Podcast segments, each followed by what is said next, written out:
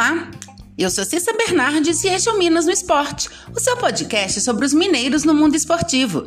Seja futebol, vôlei, basquete ou até campeonato de peteca, eu tô aqui para contar o que acontece com as equipes mineiras no esporte.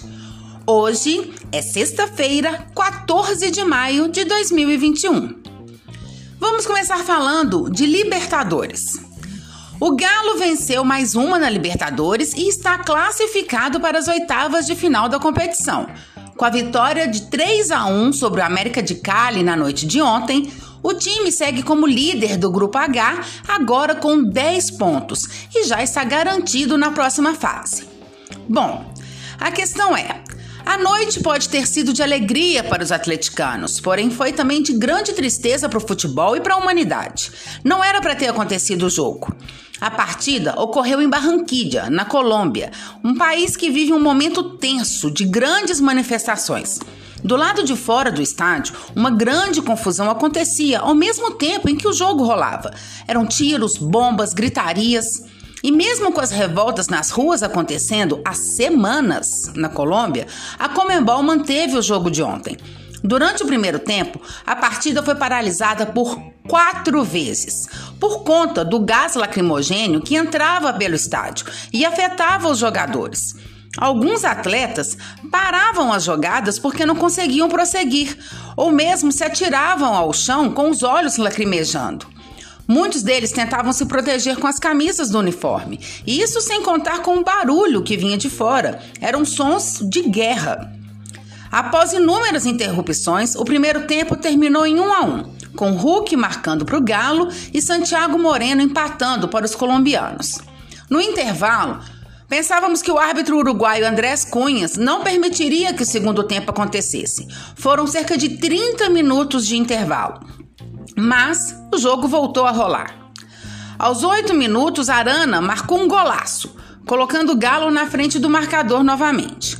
Aos 22 minutos, outra paralisação, por conta do gás lacrimogênio. Mais uma vez, a partida ficou temporariamente parada e voltou, como se nada tivesse acontecido.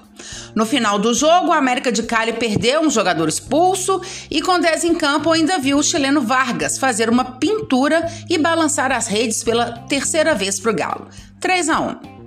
Um jogo que não deveria ter acontecido, mas já que entre tantos infortúnios a bola rolou e apesar de tudo, o Atlético venceu e se garantiu assim nas oitavas da Libertadores. A próxima partida do Alvinegro na competição será na quarta-feira, dia 19, no Paraguai, contra o Cerro Portem, às 21 horas. O América de Cali de Gerson Gonçalves jogou com Graterol, Christian Arrieta, Kevin Andrade, depois Aldair Rodrigues, Pablo Ortiz e Héctor Quinones. Luiz Paz, Rafael Carrascal e Jesus Cabreira. Duvan Vergara, Santiago Moreno, depois Luiz Sanches e Adrian Ramos.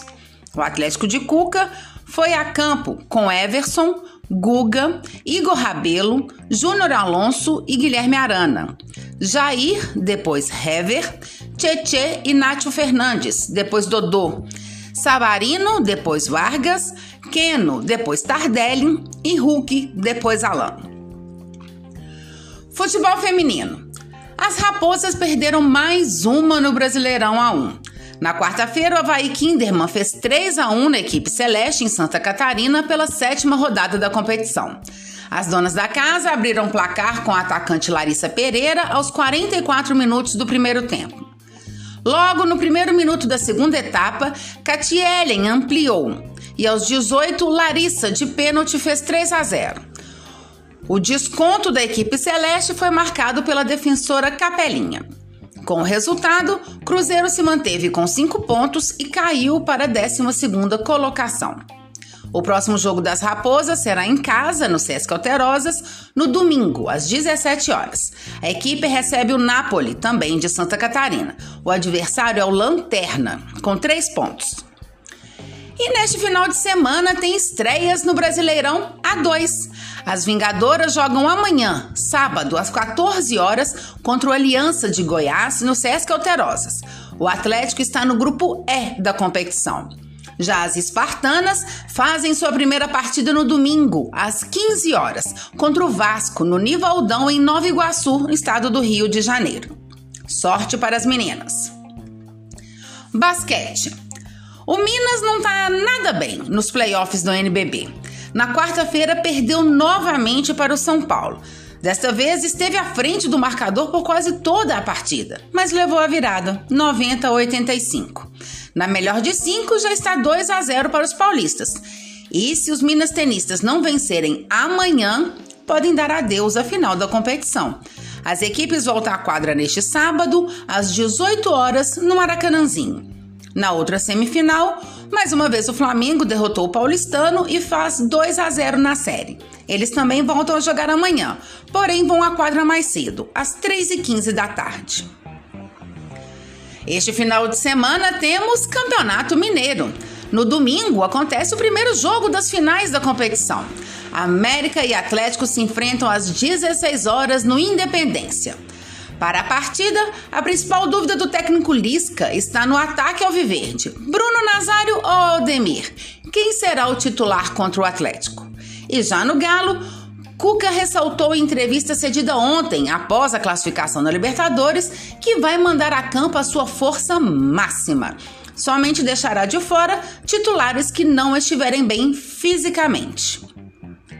Falando de Cruzeiro, a notícia é de que Potker está negociando a sua saída do clube. O atacante de 27 anos tem negociações avançadas para se transferir por empréstimo para o Al-Was Acho que é assim. Time comandado pelo técnico Odair Helman nos Emirados Árabes Unidos. Reserva do Cruzeiro na maior parte do Campeonato Mineiro, Potker tem um salário considerado alto e não está nos planos de Felipe Conceição para a Série B do Brasileirão. O jogador chegou ao clube em novembro do ano passado.